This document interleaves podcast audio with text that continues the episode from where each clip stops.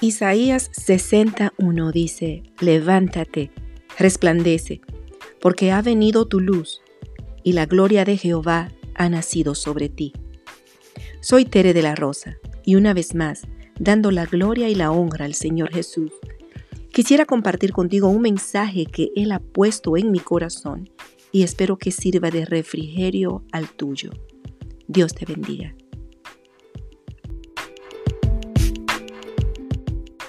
Hacía ya algún tiempo habíamos notado que la secadora de ropa no estaba trabajando muy bien. Había que poner la ropa dos y hasta tres veces para que se secara. Yo la limpié lo mejor que pude. De hecho, compré una pequeña manguera que por un extremo la conectaba a la aspiradora. Luego de remover el colador que se supone que no deje que la pelusa entre a la secadora, el otro extremo lo entré bastante profundo y traté de sacar lo más que pude de las pelusas que se habían acumulado en el interior. La secadora trabajó un poco mejor, pero todavía seguíamos teniendo que poner la ropa más de una vez para que se secara. Mi hijo Joseph me dijo, Mami, vamos a tener que comprar una nueva secadora de ropa. Yo le dije, no creo que sea la secadora el problema. Lo que creo que está sucediendo es que hay una gran acumulación de pelusa en el conducto que se supone que saque todo, todos los residuos de ropa al exterior de la casa. Yo siempre me aseguro de limpiar la trampa de pelusas, pero de alguna manera hay mucha que se escapa al interior de la secadora y queda fuera de mi alcance. Tú te imaginarás que te estoy contando esto porque le quiero dar una aplicación espiritual. Así que cuando escuches lo que te voy a leer, lo cual es una porción de la publicación de ecodiario.es del 12 de marzo del 2018 titulada limpiar el filtro de pelusas de tu secadora podría evitar una tragedia. Dice así, la secadora también necesita de sus cuidados para evitar una tragedia. La acumulación de pelusa ocurre de forma lenta y gradual. Es casi imposible saber qué sucede en el interior del aparato.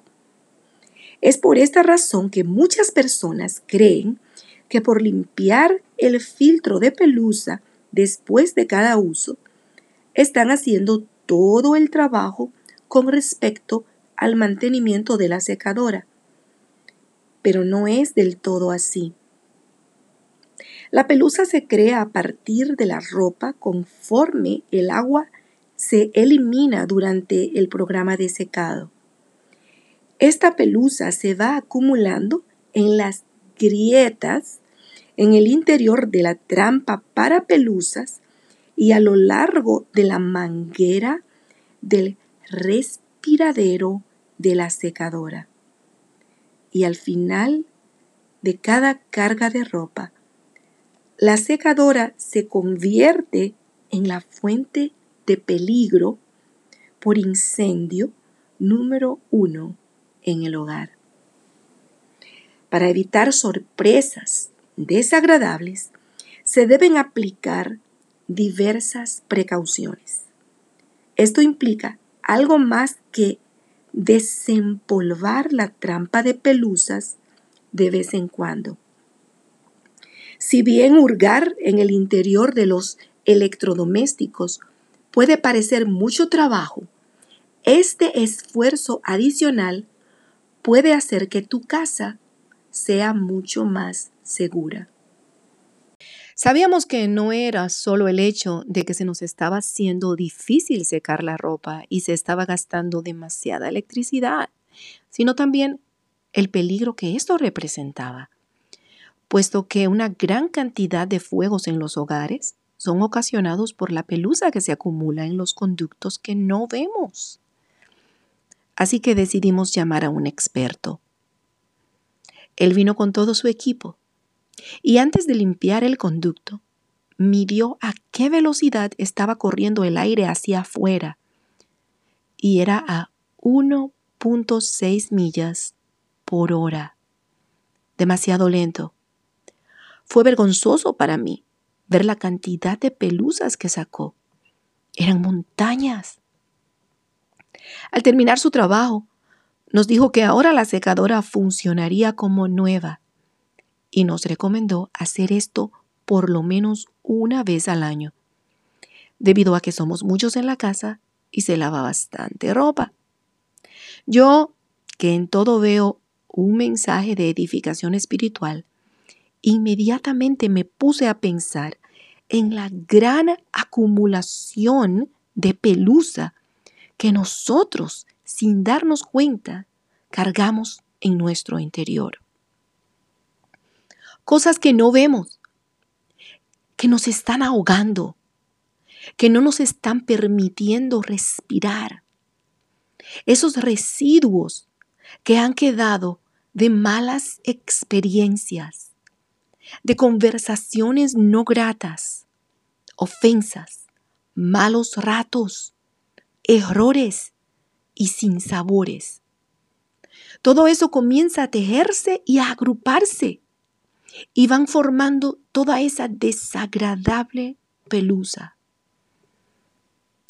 Nos decimos, estamos orando, ayunando, leyendo la Biblia, yendo a la iglesia, adorando al Señor, pero el aliento de Dios no está fluyendo en nuestra vida. No estamos sintiendo el gozo de la salvación. A veces pensamos que estamos mal espiritualmente, que no avanzamos por más que queremos, pero realmente no siempre el problema somos nosotros o que estemos haciendo algo malo, sino la cantidad de pelusa que se nos ha acumulado interiormente. Como yo lo hice al principio, en el caso de mi secadora de ropa, a veces tratamos de hacer nosotros mismos el trabajo. Tratamos de limpiar la superficie y de limpiar lo que humanamente podemos alcanzar. Pero ¿sabes qué? Tenemos que llamar al experto. Hebreos 9:14 nos dice que Cristo, mediante el Espíritu Eterno, se ofreció a sí mismo sin mancha a Dios y limpiará nuestras conciencias de obras muertas para que podamos servir al Dios vivo. Obras muertas. Esas pelusas son los residuos de cosas que Dios ya ha vencido en nosotros cosas que el calor de su presencia ya ha quemado. Primera de Juan 1.9 dice que si confesamos nuestros pecados, Él es fiel y justo para perdonar nuestros pecados y limpiarnos de toda maldad. El trabajo de limpieza espiritual no lo hacemos nosotros, lo hace Dios. Segunda de Corintios 10, del 4 al 5, dice, las armas de nuestra milicia no son carnales, sino poderosas en Dios para la destrucción de fortalezas, derribando argumentos y toda altivez que se levanta contra el conocimiento de Dios y llevando cautivo todo pensamiento a la obediencia a Cristo.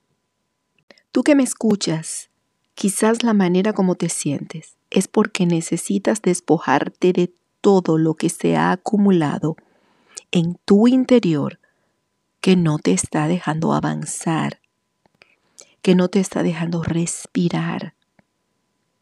Por eso no puedes alabar a Dios con libertad. ¿Por qué no dejas que el experto haga el trabajo? Que sea tu creador el que limpie tu interior y cuando su aliento pueda entrar y moverse dentro de ti, las alabanzas fluirán y sentirás gozo. Deja que su palabra limpie tu alma. Hebreos 4:12 dice, porque la palabra de Dios es viva y eficaz y más cortante que toda espada de dos filos, y penetra hasta partir el alma y el espíritu, las coyunturas y los tuétanos, y discierne los pensamientos y las intenciones del corazón.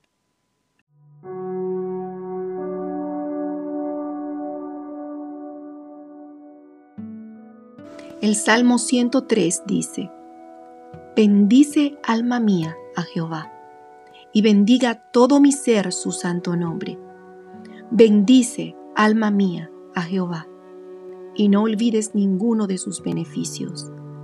Él es quien perdona todas tus iniquidades, el que sana todas tus dolencias, el que rescata del hoyo tu vida, el que te corona de favores y misericordias el que sacia de bien tu boca, de modo que te rejuvenezcas como el águila.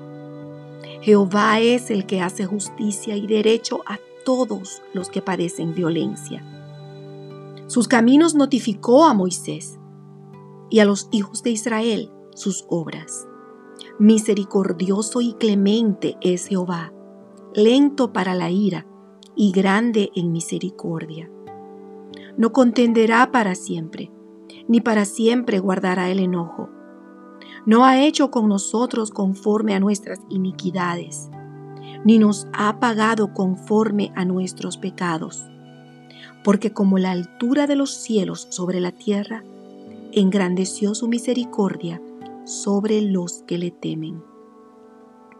Cuando está lejos el oriente del occidente, hizo alejar de nosotros nuestras rebeliones. Como el Padre se compadece de los hijos, se compadece Jehová de los que le temen, porque Él conoce nuestra condición, se acuerda de que somos polvo. El hombre como la hierba son sus días, florece como la flor del campo, que pasó el viento por ella y pereció, y su lugar no la conocerá más.